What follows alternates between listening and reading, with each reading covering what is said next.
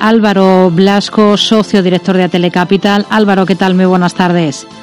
Muy buenas tardes. Bueno, ¿qué es lo más interesante de esta jornada en un día marcado por el IPC aquí en España y por el inicio de una semana que va a ser la semana con protagonismo de los bancos centrales? Pues sí, la verdad es que esperábamos desde el principio una sesión pues a la espera, eh, a la espera de esas noticias que nos puedan venir de los bancos centrales, no solo por los movimientos de tipos que hagan, sino por los mensajes que lancen un poco a futuro. Y en tema local, bueno, pues el IPC, eh, IPC que ha remontado una décima, pero que sí nos muestra una situación, eh, yo diría que preocupante de lo que es el IPC eh, subyacente por encima del 7%. Con todo esto, yo creo que la sesión se está desarrollando mm, bastante mejor de lo que debería. Hmm. Tenemos al Sabadell de nuevo en el punto de mira, ahora porque sabemos que el Fondo Citadel ha elaborado sus posiciones cortas en la entidad. Ahí puede estar uno de los motivos añadidos de, esa última explosión alcista del valor en bolsa tras sus resultados. Ahora, ¿con qué ojos miran ustedes a, este banco, al Sabadell?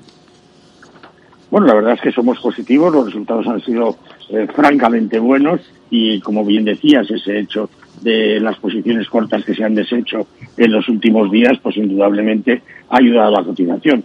Eh, aún así, bueno, yo sería prudente. La escalada de la, de la cotización a lo largo de 2023, de 2022 ha sido espectacular y hemos visto una continuidad en este principio de año. Eh, yo creo que la cotización tendrá que tomarse un respiro en algún momento y que, por lo tanto, quizás podamos tener en las próximas semanas un momento más interesante para entrar en el valor.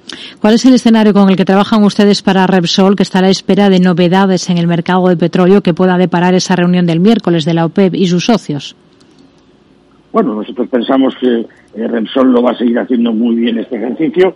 Creemos que de la reunión de la, reunión de la, de la OPEP de esta semana no vamos a ver un cambio en la estrategia ah, principal de, que está teniendo la, la asociación y por lo tanto yo creo que no debería tener ninguna incidencia eh, sobre la marcha de la compañía.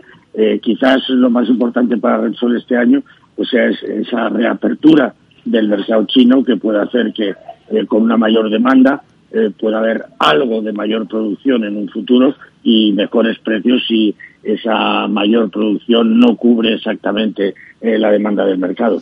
En efecto, está señalando Reuters que es probable que esa reunión de la OPEP recomiende mantener sin cambios la actual política de producción de este grupo de productores cuando se reúna esta semana. Recordemos que en octubre acordaba reducir su objetivo de producción en dos millones de barriles por día, alrededor del 2% de la demanda mundial desde noviembre y hasta finales de 2023. Si miramos a más compañías, se está hablando mucho de ese tema de la falta de antibióticos en Europa, una situación que estaría detrás del último impulso en bolsa de una compañía española como es Rey Joffre. ¿Qué visión tiene para la firma en este contexto? Bueno, la verdad es que en el contexto que estamos viviendo ahora mismo, donde pensamos que podríamos llegar a un momento de una recesión, aunque está pues eh, eh, suave y de corta duración, pues es el típico de valor valor defensivo que deberíamos tener en cartera, ¿no? Eh, por otro lado, yo creo que el buen comportamiento viene sobre todo de ese acuerdo entre Usuyun Venture con Intas, que al final le pueden le puede reportar en un futuro importantes ventas eh, adicionales a las que está haciendo ahora mismo. O sea que yo creo que es una buena opción conservadora para estar en el sector.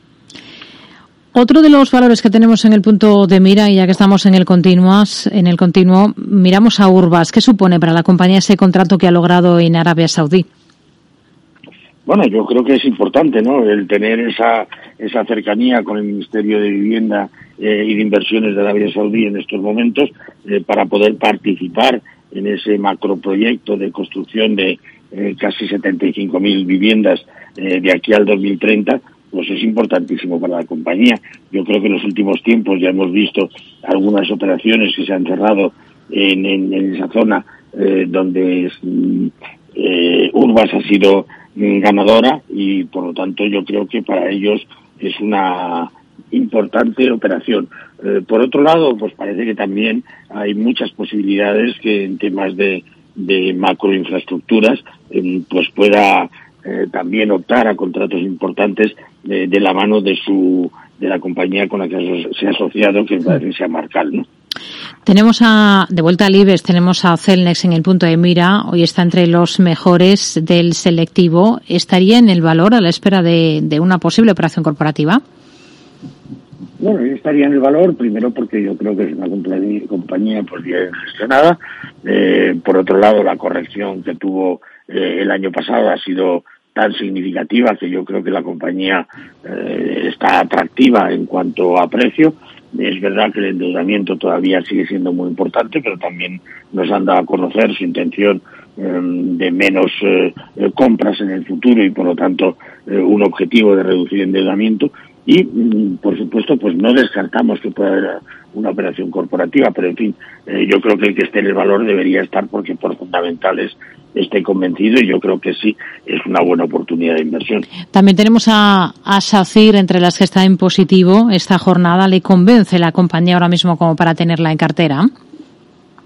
Eh, la verdad es que hace ya bastantes eh, meses ¿no? que venimos recomendando eh, SACIR. Yo creo que la, la situación de SACIR ha cambiado de forma eh, muy significativa.